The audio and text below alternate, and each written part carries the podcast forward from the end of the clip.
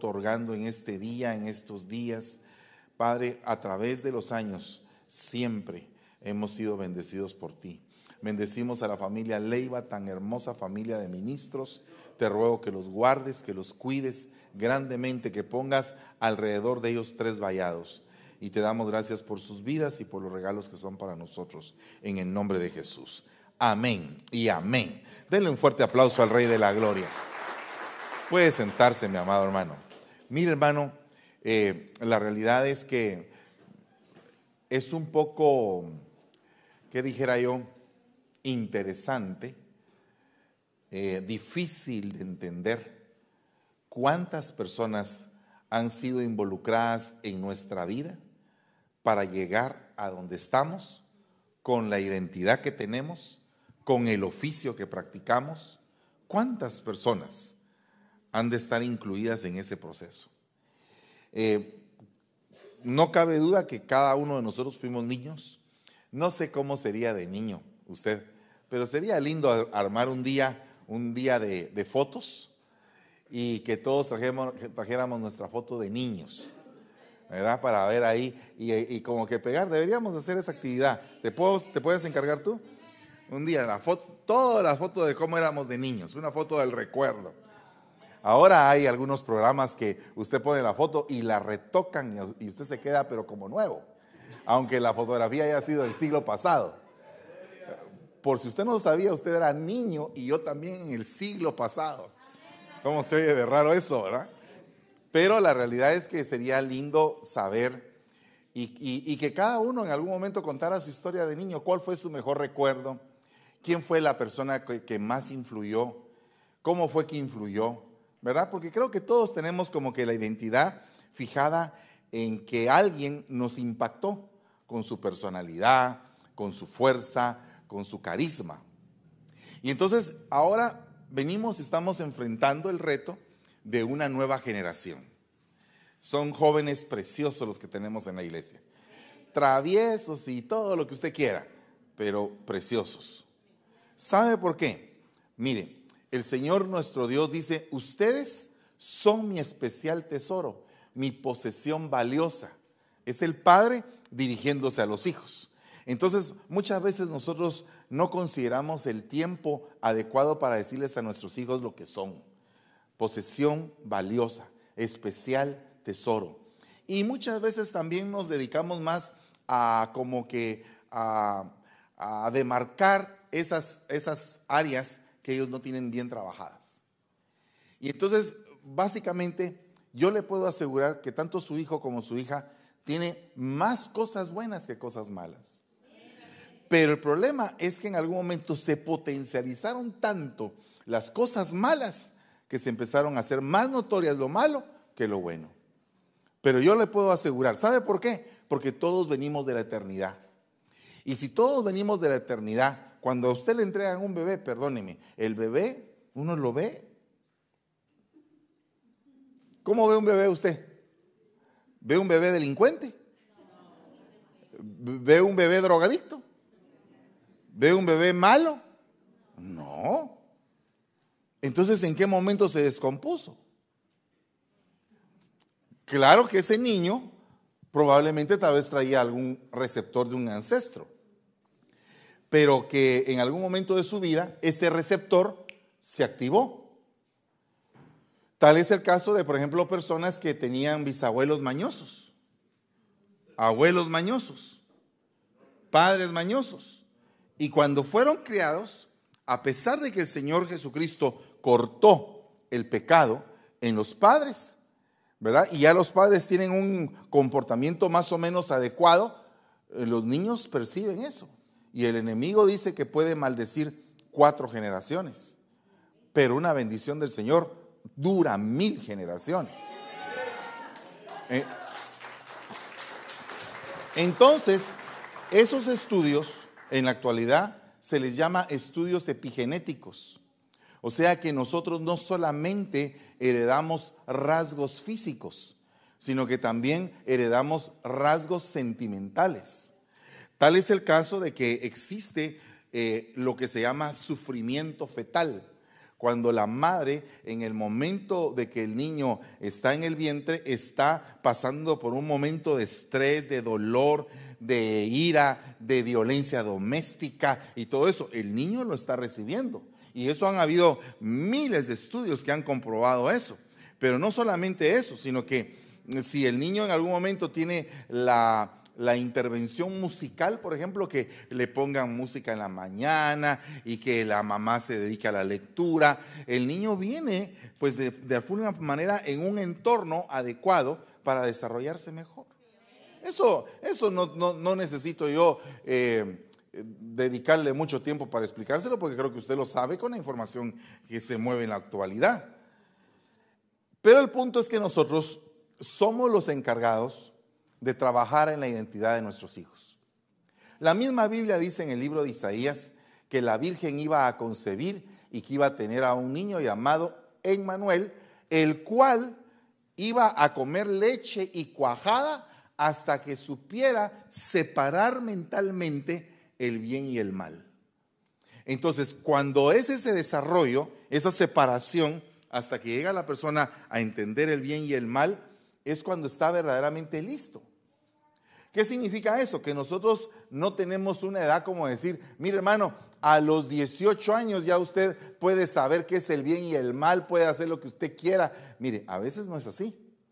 Porque se ha también visto en varios estudios que psicológicamente no todos tenemos la edad cronológica. ¿Qué significa eso? Que hay señores ya grandes de 50, 60 años y que piensan todavía como niños. Tal es el caso del apóstol Pablo en el Nuevo Testamento, que él mismo dice, pensaba como niño, actuaba como niño, tuve que cambiar, pero ya era religioso, ya era fariseo, ya era grande, pero su edad cronológica no reflejaba su edad de madurez. Entonces él tuvo que combatir con ese problema de identidad que tenía hasta llegar a una madurez, hasta llegar a entender cuál era el propósito cuál era la razón y cómo es que se tenía que comportar en la edad que tenía. Y tal es el caso también de que hay jóvenes que aunque son jóvenes, tienen una mentalidad de adulto y tienen una madurez más elevada. Ejemplo, Eliú. Eliú dice que tenía tapada la boca. En, en, eh, en Oriente se acostumbra que cuando un anciano habla, los jóvenes se tapan la boca, hasta la fecha. Entonces, en algunos lugares tribales de la India, yo pude ver esa situación que, que cuando un anciano habla, los demás como que se tapan la boca, respetando la palabra del anciano. Entonces Eliú, en el libro de Job, ve que todos empiezan a amonestar a Job, pero Eliú todavía está esperando. Y después dice, temí, porque ustedes son más grandes que yo. Temí hablar, pero él ya tenía la respuesta. O sea que él ya en su madurez, aunque era un joven, él sabía cuál era la respuesta de parte de Dios para Job, mientras que los otros eran ancianos y no tenían la respuesta de Dios para Job, la correcta. Amén. Entonces aquí hay un punto bien tremendo porque eh, en el caso de la formación de la identidad, tiene que jugar un papel muy importante la comunicación. ¿Cómo nos comunicamos? ¿Y qué comunicamos? ¿Cómo trasladamos el mensaje a nuestros hijos? ¿Será que les estamos hablando en el código que ellos entienden? ¿O será que estamos hablando en un código que ellos no entienden? De hecho, hay mamás que dicen, es que vos no entendés. ¿Verdad? Les estaba explicando la semana pasada que eh, en el Facebook salieron ahí unos, unos animalitos diciendo, a que no sabes quién es la mamá recording, dice entonces, no, dice el otro. Entonces dice, aquella que te dice, ya te lo dije 1557 veces. ¿Y cuál es la mamá profeta? Bájate de ahí porque te vas a caer. ¿Cuál es la mamá monosílaba? Dice. Aquella que te dice, mire, oiga bien. Niño. Entonces hay diferentes tipos de mamá. No sé qué tipo de mamá te tocó a ti. Y también está la mamá que no habla, pero sí actúa. La chancla voladora, ok.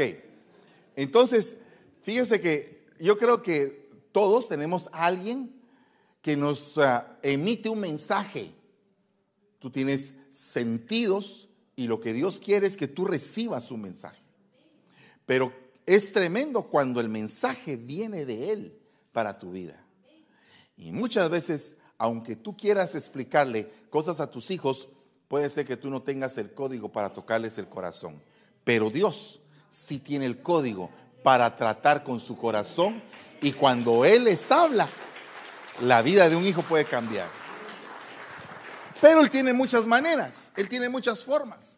Yo quisiera, en el nombre de Jesús, a nivel de visión ministerial, que esta iglesia tuviera muchas formas de cómo trasladar el mensaje de Dios. Mire, lo trasladamos por la alabanza, lo trasladamos por la palabra, ahora lo estamos trasladando por el cine, lo estamos trasladando en las redes sociales, lo trasladamos en las misiones, lo trasladamos en la ayuda al necesitado. Eh, mire, hay muchas formas de llevar el Evangelio. y pueden haber miles más. Mientras más códigos tengamos para lanzar el mensaje, va a ser mejor, porque se nos va a llamar formadores de identidad, reparadores de ruinas antiguas. Entonces, ¿qué significa un reparador de ruina antigua? Es que mis papás tuvieron una vida en ruinas, pero yo en Cristo, nueva criatura soy. El pasado queda atrás, pero tengo que entender que ese pasado que se representa en el, en el momento del bautismo como el viejo hombre, puede en algún momento pelear contra nosotros y se puede despertar. Y si nutrimos a ese viejo hombre, ese viejo hombre se puede volver una bestia. Por eso es que está precisamente determinado eso en el libro de Daniel, cuando a Nabucodonosor, a raíz de su orgullo y de su altivez, le fue cambiado su corazón de hombre y le fue dado un corazón de bestia para que viviera con las bestias y se volviera como bestia. Eso actualmente en la psicología y en la psiquiatría se le llama licantropía o se le llama las facetas hacia convertirse en un hombre lobo. O sea que la persona le empiezan a salir garras y empieza a crecer su pelo y se ponen transformados, salvajemente transformados. Pero la palabra de Dios también dice que Nabucodonosor lo que él recibió en su cabeza fue el rocío. Siete rocíos que están descritos en la Biblia. Hay siete rocíos en la Biblia. Entonces, esa persona salió de su condición de bestia y volvió a su condición de hombre y le fue dado el reino, pero ya con un entendimiento diferente. Entonces muchas veces nosotros no comprendemos los procesos que nuestros hijos tienen ni sabemos las batallas que ellos están experimentando. Pero una responsabilidad que tenemos que tener como padres es estar a la par en el proceso. Eso se llama acompasamiento o acompañamiento. Tenemos que estar a la par. Tenemos que reconocer que el muchacho está en un problema, pero que debe de saber que su padre, su madre lo aman que es un especial tesoro para ellos y que es eso es un compromiso para él, es un compromiso de amor, porque perdona, a ti te pueden decir que te vas al infierno, pero te duele más que te digan Dios te ama y te estás portando mal. Porque es, es diferente función. O sea, hay un predicador que te va a mandar al infierno. Y hay un predicador que te va a decir, ¿sabes una cosa? Dios te ama. Dios te ama, Pedro. Dios te ama. Y, es, y esa palabra te ama, te ama, te ama. Te está martillando tu mente, te está doliendo tu corazón, porque sabes que le estás quedando mal a alguien que te ama. A alguien que te ama, a alguien que dio su vida por ti. Y tú estás, pero Señor, pero ¿cómo hago para entenderlo? Es una lucha contra la ley de los miembros, contra la ley del pecado, que operan en nuestros corazones muchas veces. Y que le dejamos espacio. Entonces nosotros tenemos que pedirle al Señor misericordia para saber quién va a formar nuestra identidad. El día de ayer tuvimos una charla muy hermosa, una prédica preciosa con todos los ah, jóvenes en el estudio de pastores. Y hoy venía pensando, porque se recuerda que quedó pendiente el tema de la semana pasada, que ya no lo pudimos terminar. Solamente vimos como, no sé cuántas, creo que cuatro diapositivas. Pero eh, el Señor me puso que platicáramos de lo que platicamos ayer con los jóvenes. yo desearía que usted fuera al Facebook y que viera lo que los jóvenes piensan. Porque muchas veces los callamos, los anulamos, solamente yo tengo la razón. Y entonces yo creo que es necesario oír su corazón. ¿Verdad? Por eso es que dice, dice el Señor, hijo mío, dame hoy tu corazón. Dame, ¿qué, ¿qué significa eso? Dame tu corazón, quiero oír qué es lo que hay ahí. Quiero saber qué es lo que hay ahí. ¿Por qué estás pensando así? ¿Por qué quieres hacer esto de tu vida? Y hacer preguntas, preguntas poderosas que puedan confrontarlo y que lo puedan llevar a un estado de conciencia para que él pueda entender cuál es lo que es lo que está viviendo, cuál es su presente y qué es lo que puede esperar de él en el futuro. Y eso es algo, es una charla con Dios, es una charla íntima con el Espíritu. Solamente le pregunto, ¿sus hijos tienen alguna maña que usted tiene? Pregúntese. Solamente ahí puede determinar que el pasado sí cobra vigor. Una maña. No, no, le estoy hablando de una cosa buena, una maña. Y usted no se ha dado cuenta que usted no la procesó hasta que la ve en su hijo y la imagen de su hijo lo confronta a usted, dice, Señor, pero si yo tengo este problema, tengo que ver qué hago, voy a luchar, voy a salir de esto, porque en el amor, en el amor no hay temor. El perfecto amor echa fuera el temor. Entonces, lógicamente, eh, tú te das cuenta de tu identidad y qué fue lo que le trasladaste a tu hijo. Probablemente ni siquiera te diste cuenta cuál fue el código que usaste. Simplemente él tenía una imagen que copiar, que seguir, que imitar, y te, estaba viendo a ti, te estaba viendo a ti, y, inconscientemente él fue adquiriendo eso. Pero regularmente le echamos la culpa a la escuela. Regularmente le echamos culpa a sus amigos, y todos esos sinvergüenzas también tienen algo que ver. ¿verdad? Porque también hay, eh, eh, porque se junta una palomía donde todos tienen como que el mismo problemita. Entonces se comprenden, ah, sos mi cuas, sos mi cuate, somos compañeros no de milicia, sino que de vicio.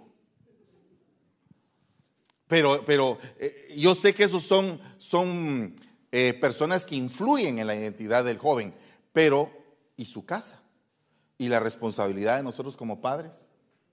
Es por eso que eh, yo estoy determinado a volver a implantar la escuela de padres que tuvimos hace muchos años para poder meternos a, trabajar en eso y pedirle al Señor misericordia y que realmente tengamos una escuela de padres. Porque mire hermano, perdone, si la misma Biblia dice que todos somos malos padres, el Señor mismo nos da el, el parámetro, significa que si somos malos, ¿qué le estamos heredando a nuestros hijos? Pues parte de esa maldad, aunque también dice la segunda parte, son malos, pero saben dar buenas cosas a sus hijos. Entonces, esta es una parte que nos conviene como padres, porque hay muchos padres que operan en la culpabilidad. Y entonces viene un acusador y los está culpando y los está culpando y los tiene atemorizados, los tiene frisados. Y no se pueden mover hacia la dimensión que quieren llevar a sus hijos. Porque están atemorizados, porque se sienten culpables, porque no se sienten con la solvencia como para poder reprender o regañar como para poder corregir, o como en algún momento el hijo también desobediente puede decir, pero si tú sos igual, ¿verdad? Entonces todo eso, eh, en algún momento de la vida uno como padre se encuentra con el Señor y el Señor le contesta esto, si eres mal padre, pero has dado algo bueno para tus hijos. El hecho que tú estés aquí sentado ya, es ya marca una gran diferencia ya marca una gran diferencia. Porque el día de hoy muchos padres pudieron sacar a sus hijos al parque, pudieron llevarlos a pasear o pudieron eh, haber sido a un río. Y eso no es malo si se hace con equilibrio. Pero no elige el día domingo, va el día sábado. ¿Verdad? ¿Me entiende? Pero el punto es que la identidad de tus hijos es muy importante. ¿Quién la está formando? Porque digamos que hay madres que son guerreras en oración y que reprenden a 200 mil demonios, pero no pueden cuidar a sus hijos. No tienen escuela, no les enseñaron y no lo han, no lo han podido adquirir como una posesión preciosa. Porque la misma Biblia dice, adquiere conocimiento, adquiere sabiduría, adquiere entendimiento, adquiere inteligencia, compra la verdad y no la vendas. Y hay siete adquisiciones poderosas en el libro de Proverbios que tú tienes que adquirir. Y con esas posesiones tu vida va a cambiar, te vas a hacer rico. Ya el dinero va a ser como que la consecuencia de haber puesto en práctica esas adquisiciones, que es las riquezas eternas. Algunos predicadores por equivocación se basan más en predicar del dinero de hoy o de mañana a, predicar de la riqueza eterna que te conduce a la prosperidad y que te conduce a tener dinero de todos modos. Pero primero la riqueza eterna. Primeramente buscar el reino de Dios y su justicia y todo lo demás va a ser añadido. O sea, Dios no nos quiere paupérrimos. Dios no nos quiere pobres. Dios nos quiere abundados pero que no sea esa la meta final, porque tú puedes estar sumamente abundado y no tener ni un centavo. Porque cuando uno vive por fe, muchas veces en la, bolsa no hay nada, pero te sientes muy bien. Te sientes muy contento, estás pasándola bien en la vida. Entonces, esa es la verdadera prosperidad. Pero si de pronto tienes la oportunidad de hacer dinero, pues no la descuides tampoco, siempre y cuando eso no lleve un afán. Son principios. Entonces, dentro de la formación o dentro de los formadores de identidad, yo quiero poner ejemplo a David y eso lo puse el día de ayer, pero David eh, es una de las personas que yo creo que en la Biblia fue de los que más trabajó su identidad. En primer lugar, creo que él tenía un concepto claro de quién era. Y en algún momento se preguntó, ¿quién soy yo? ¿Quién es el hombre? ¿Quién es el hombre para que él te acuerdes? ¿Verdad? Eh, eh, se preguntó, ¿quién soy yo para llegar a ser el yerno del rey? ¿Quién soy yo? ¿Por qué cree usted que él se preguntó, ¿quién soy yo? ¿Me lo merezco? ¿No me lo merezco? ¿Será que estoy aquí por, porque me pusieron, porque me están comprando, porque me lo gané, porque Dios abrió la puerta? ¿Cuáles son las respuestas que David tuvo que eh, empezar a procesar para poder entender? Dentro de esas respuestas se dio cuenta que él estaba siendo prosperado, que él estaba siendo engrandecido, que tenía hasta cheerleaders que decían David mató a eh, Saúl mató a mil y David a sus diez mil, y hasta con pompones lo recibieron. Y el otro bien bravo, ¿verdad? Porque el otro no era su padre, aunque, aunque le decía hijo mío y el otro le decía padre mío. David se había tomado a Saúl como su padre, pero Saúl no había tomado a David como su hijo porque lo quería matar tenía envidia de él. ¿Cómo va a tener una envidia de un hijo? Si un hijo, si, es un verdadero hijo espiritual y el hijo espiritual prospera, uno se alegra con los hijos que prosperan. Y también los regaña por no prosperar. Ese es un papá. ¿O no? ¿Verdad que es un papá? Si no prosperas, te cae. Porque fuiste llamado para algo especial y diferente. No eres igual que los demás. Primera de Florinda 1.2 dijo, no te juntes con esta chusma. Entonces, ¿qué significa eso? Que eres diferente. No, perdónenme, tal vez no me lo he entendido. Eres especial tesoro para Dios. Para Dios. Si lo eres para Dios, amén. Entonces, hay un punto aquí bien tremendo, porque la identidad, la creación de la identidad eh, individual se trata en un reconocimiento del problema del alma que uno tiene. Alma mía, bendice a Jehová y no te olvides de ninguno de sus beneficios.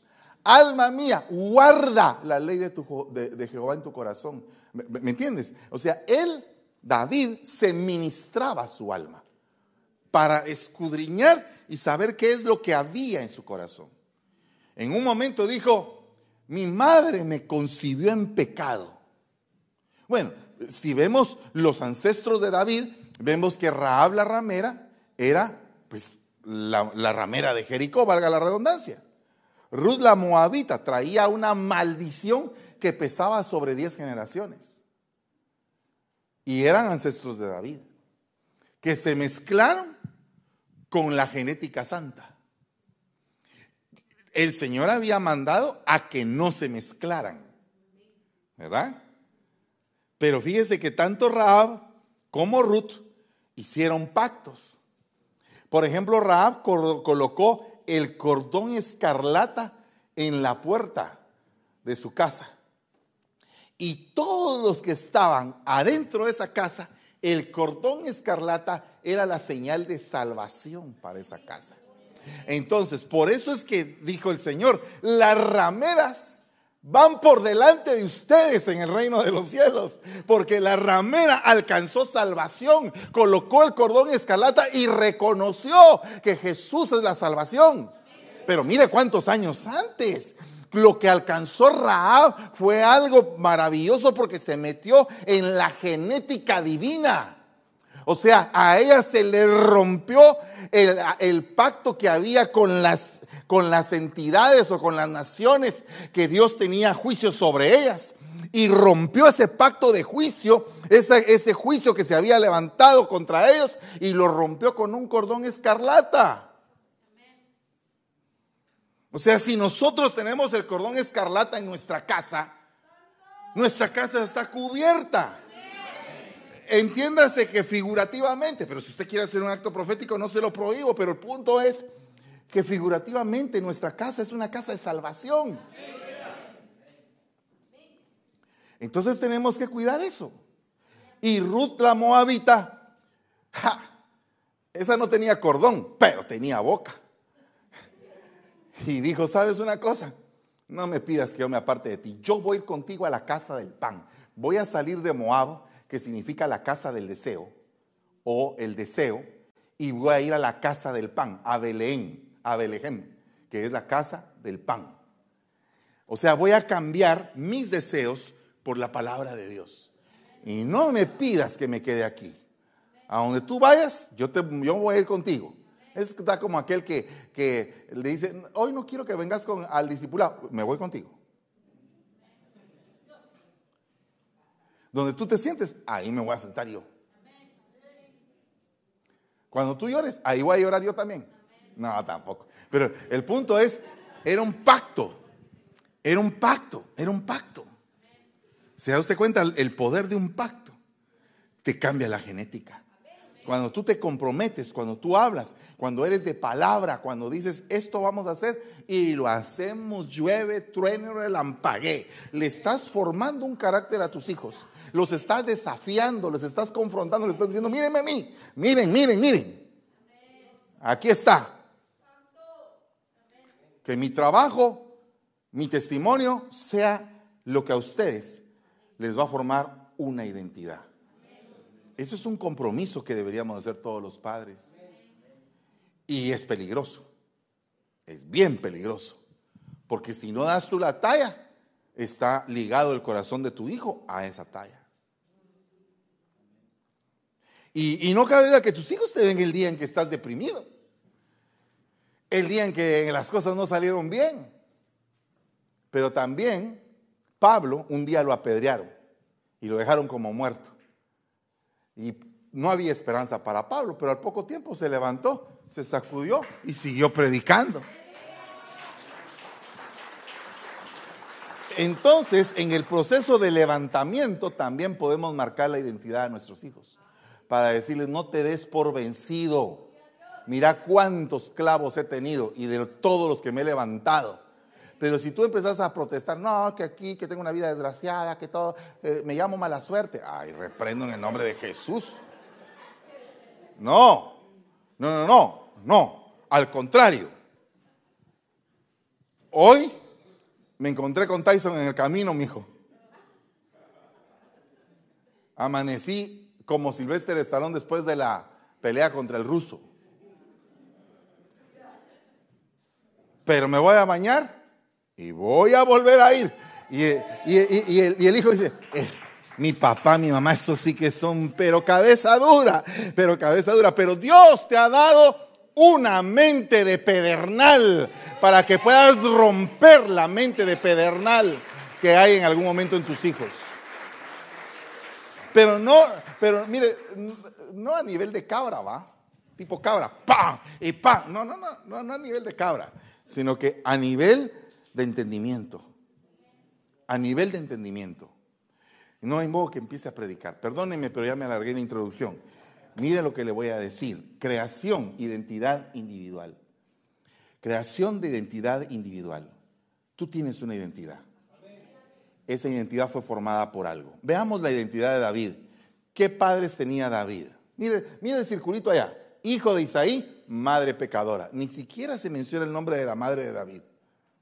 ¿Verdad? Ok. Hijo de Isaí, madre pecadora. Ahí empezó.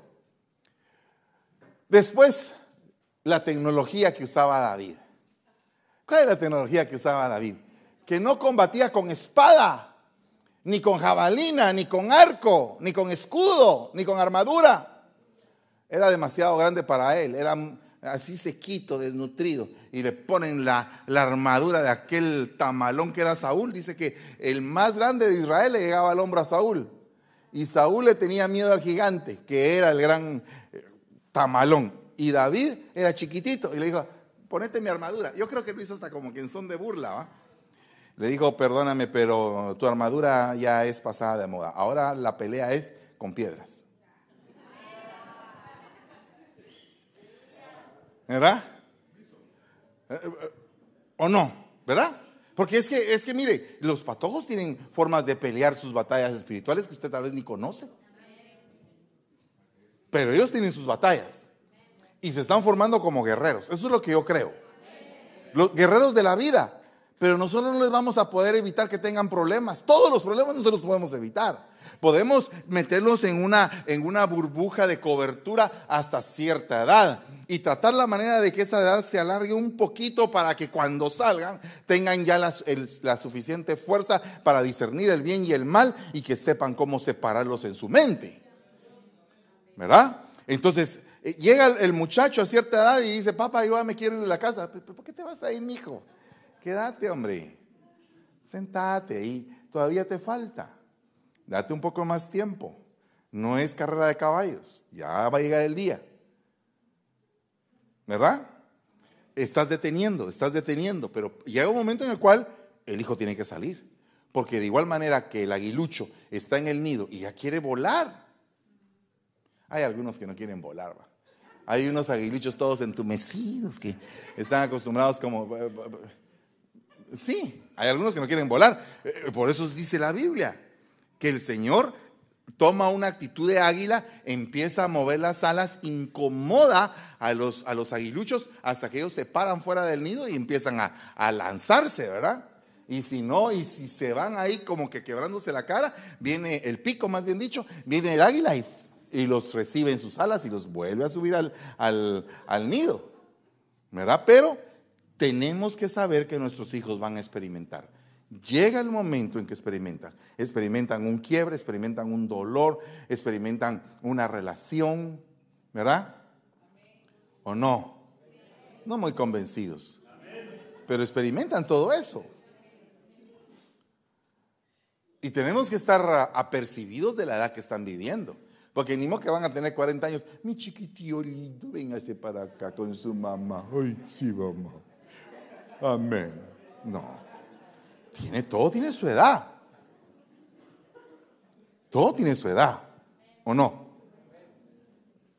Eh, sí, porque es que hay, niñones, hermano. No. ¿Verdad que hay niñones? Pero no me estoy, no estoy refiriéndome a niñones de 21 años, 22. Esos todavía están así, pollones. No, me refiero a los que ya tienen 45 años y no se casan. Ya, eso sí dolió, hermano. Y todavía piensan que no es tiempo, ya tienen 48 años y no es tiempo.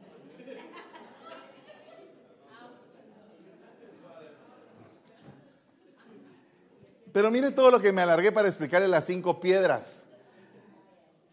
La tecnología de David fue, voy a, voy a derribar a este gigante con cinco piedras que representan los cinco ministerios. Al igual que los cinco panes, cinco ministerios. ¿Verdad? Espera y observa. Mira cómo tu hijo pelea sus batallas. Quédate en silencio, observa. Y cuando ya no aguante, mete la mano. Ahí está tu papá, ahí está tu mamá. Amén. Otra cosa, David se entrenó, tenía un pasatiempo. ¿Cuál era el pasatiempo cuando no estaba con, allá con el rebaño? Era quesero. Era el que entregaba el queso a sus hermanos en la guerra. ¿verdad? Y el pasatiempo era que era la burla de sus hermanos. Muchas veces eh, hay delegaciones paternas que a los jóvenes no les gusta, porque saben que cuando van a llegar a ese lugar se van a burlar de ellos.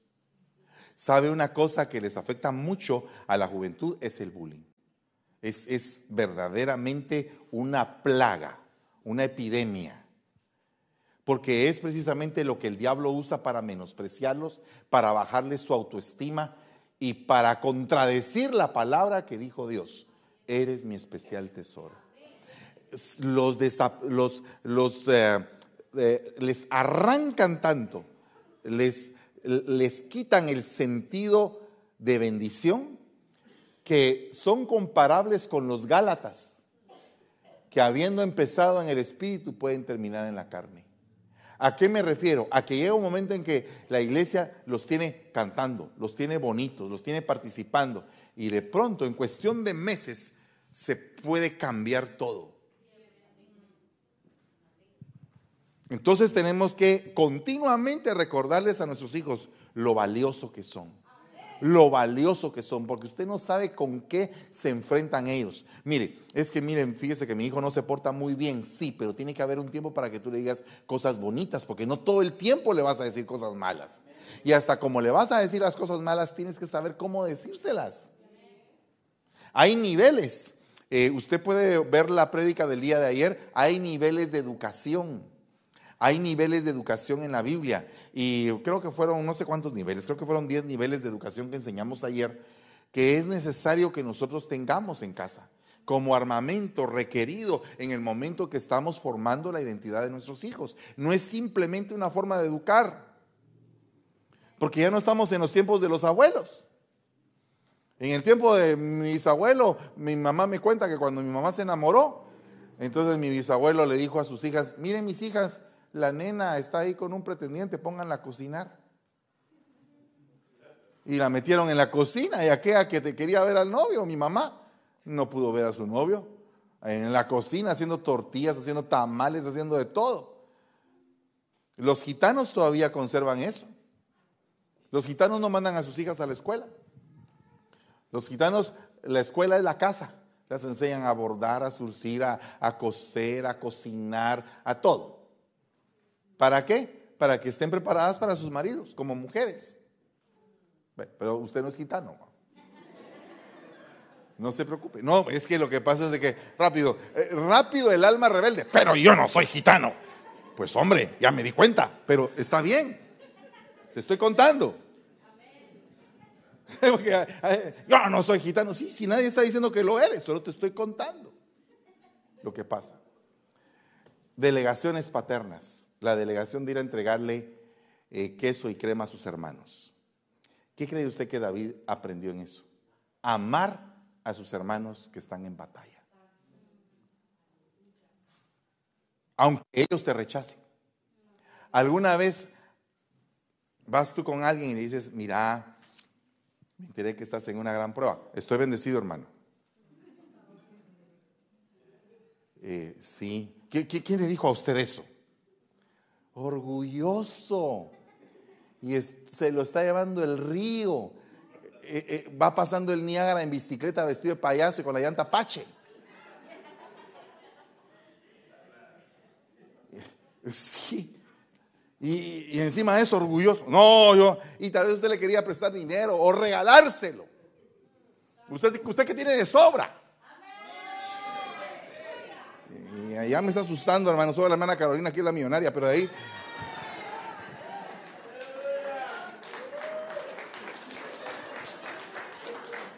Usted que tiene de sobra, puede prestar. No, ¿qué prestar, hermano? Regalar. Aleluya. Querés regalar, pero el otro es orgulloso. Imagínate esa, tu delegación. El pastor eh, como yo soy el hermano más bendecido de la iglesia económicamente, me mandó a que te regalara 500 dólares. Porque me dijo que estabas en necesidad. ¿Y si yo le mando a una delegación así? ¿Y si yo le digo, vos que tenés pisto? Así en Guatemalteco, Chapín, Money, en su pueblo. Y lo mando a una delegación, ve con aquel tu hermano y, y le regalas 500 dólares. Porque está pasando por algún problema. Entonces viene aquel y va con la delegación, sí, pastor, yo quiero ser bendecido. A mí el Señor me ha bendecido mucho, puedo darle los 500 dólares. Ustedes, ok, fíjate que, ¿cómo estás? Bien, prosperado, bendecido en victoria, aleluya. Pero fíjate que eh, eh, por ahí supe que no andas muy bien. Ah, que yo estoy re bien. Orgulloso, lo quieren bendecir. Como dijo aquel juez en el programa, cállate, te estoy defendiendo, le decía el, el mismo juez, cállate, te estoy defendiendo. Hay gente que por orgulloso no agarra los papeles. Aleluya. Ya se me fue el tiempo, hermano. Mire. Lectura. La lectura forma. ¿Cuántos dicen amén a eso? Ahí están todos los muchachos ahí leyendo de vampiros y de todo eso. Vampiros apasionados. ¿Cómo se llamaba aquel Twilight? Ah, todos los muchachos engasados con Twilight. El vampiro apasionado, chupasangre. Por eso es que después las muchachas se consiguen chupasangres. Porque leen lo que no deben de leer. Aleluya. Soné, como mamá monosílaba, hermano, pero, pero cuando tú lees la Biblia te enriqueces, te llenas. ¿O no? Lámpara es a mis pies tu palabra, lumbrera mi camino. ¿Cómo se forma un joven? ¿Cómo se forma un rey? ¿Cómo se forma un campeón de campeones? Un derrota gigantes. Leyendo la palabra. Alguien dice, mire hermano, ¿y por qué usted cada vez que viene un joven le dice que suba a, la alabanza? Porque la música es un arte precioso. Principalmente si se lo dedicas a Dios. Amén. Entonces, qué lindo es que todos los jóvenes, mire hermano, hasta aquí en las escuelas tienen su clase de música. Ahí andan tocando al final del año, estrellita, ¿cómo estás? Y el papá así. Y cuando los ven aquí en el altar, no se ponen contentos.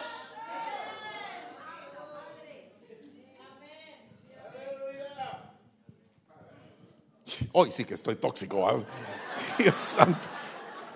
Que Dios me perdone. Aleluya. ¿Cuál fue? hoy sí que vine tóxico, hermano. Perdónenme si estoy ofendiendo a alguien. Miren formación educativa.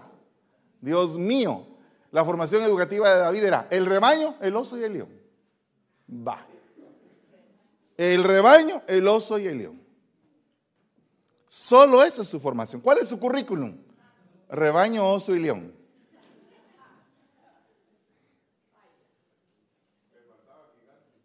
Le faltaba el gigante. Sí, el gigante fue después.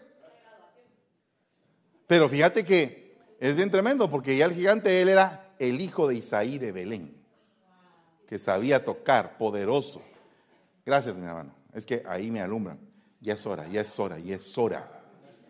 Salga corriendo, salga corriendo. Pues no salgo, no salgo. No.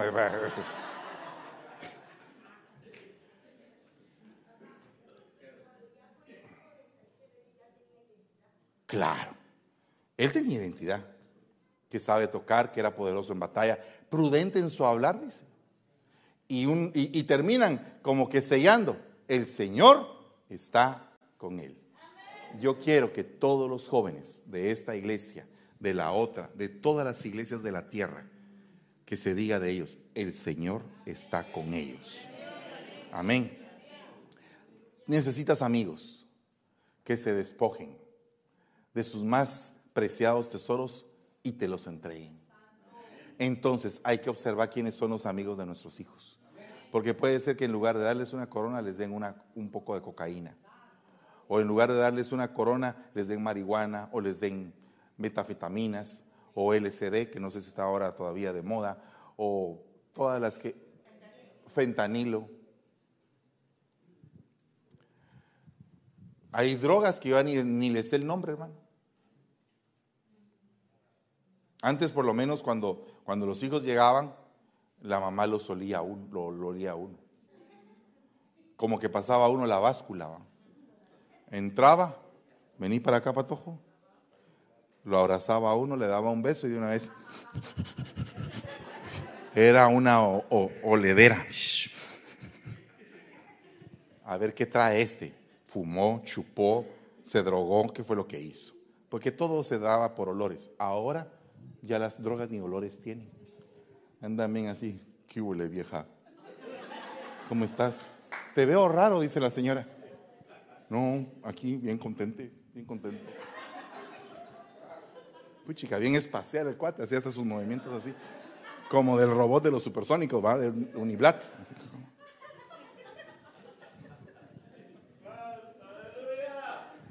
Que sus hijos tengan buenos amigos.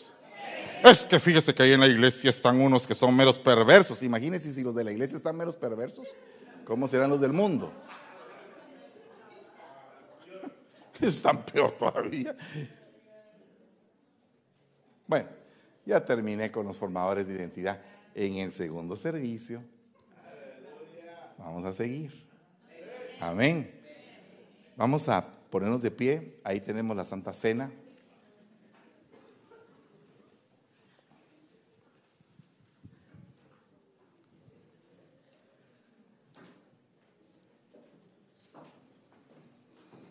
Gloria a Dios. Y si tienes el deseo de venir al frente y decir, Señor, yo quiero entregar una vez más mi vida a tu servicio, a tu amor, sé que necesito mejorar, ven con la Santa Cena aquí al frente y aquí nos ponemos todos.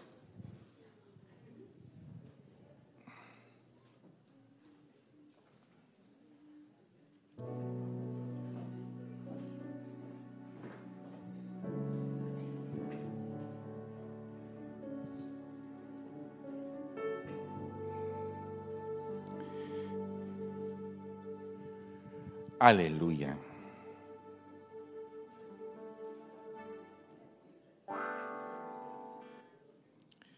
Gloria a Dios.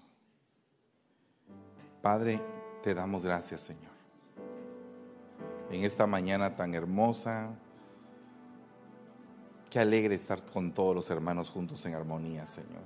Es, es tan lindo, es tan precioso sentir tu presencia, Padre es tan hermoso saber que somos instrumentos en tus manos para trasladar tu mensaje.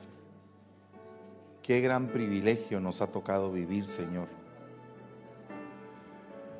Hoy te vengo rogando por todos aquellos, Señor, que en algún momento han estado pasando batallas con sus hijos, o los jóvenes que han estado pasando batallas con sus padres y todos aquellos que tenemos de alguna forma algún tipo de batalla en nuestro interior. Te venimos suplicando que venga tu presencia a este lugar y nos llenes, nos santifiques. Señor, ministra nuestra alma, que no se olvide de ninguno de tus beneficios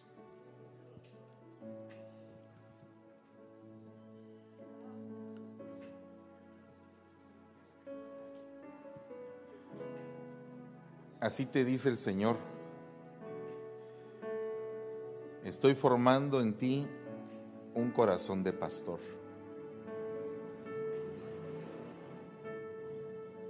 Y he utilizado a tus hijos para que ese corazón de pastor sea formado. Hoy te vengo bendiciendo, dice el Señor para que sigas adelante en este camino. No importa cuán difícil sea para tus ojos. sé consciente que desde el vientre de tu madre te escogí para mis propósitos. Y hay tiempo de sembrar con lágrimas y hay tiempo de cosechar con regocijo. Sé bendito en tu salida y en tu entrada, y en tu entrada y tu salida, en el nombre de Jesús. Padre, hoy te damos la gloria y la honra, Señor, entendiendo, Padre, que tienes un propósito muy claro para uno, cada uno de nosotros. Venimos bendiciendo a toda la juventud, a todos los jóvenes venimos declarando que son especial tesoro, especial tesoro, muy, pero muy especial tesoro. De esta casa, de esta iglesia, de cada hogar. Y todo aquel joven que se ha sentido menospreciado, lastimado, ofendido, en el nombre de Jesús, venimos tomando autoridad para arrancar todo menosprecio y que venga el valor, que venga el valor a sus corazones, que venga la valorización de sí mismos por lo que tú les has entregado, Señor, en el nombre de Jesús. Porque el mismo Señor, el día en que iba a ser entregado, tomó el pan y dando gracias, lo partió y lo entregó a cada uno de sus discípulos, diciendo, tomad y comed todos de este pan, pues esto es mi cuerpo que será entregado por ustedes para el perdón de los pecados. Hagan esto en conmemoración mía, dice el Señor. Comamos del pan, por favor.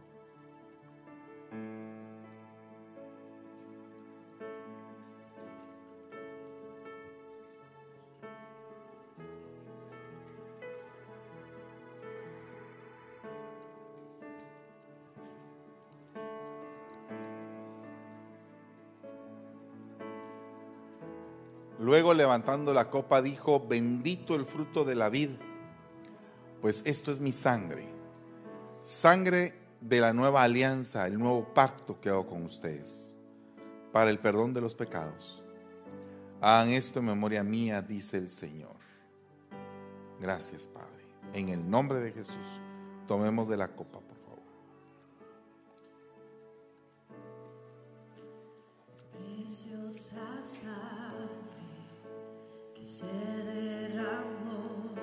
Señor, te bendecimos esta mañana. Bendecimos a cada uno por nombre. Te pedimos que los lleves con paz y con bendición a sus hogares. Y permitas que cada día entendamos más acerca de tu palabra. Te damos gracias en el nombre maravilloso de Cristo Jesús. Y te bendecimos, Señor. Te bendecimos, Padre, en el nombre de Jesús. Amén y amén.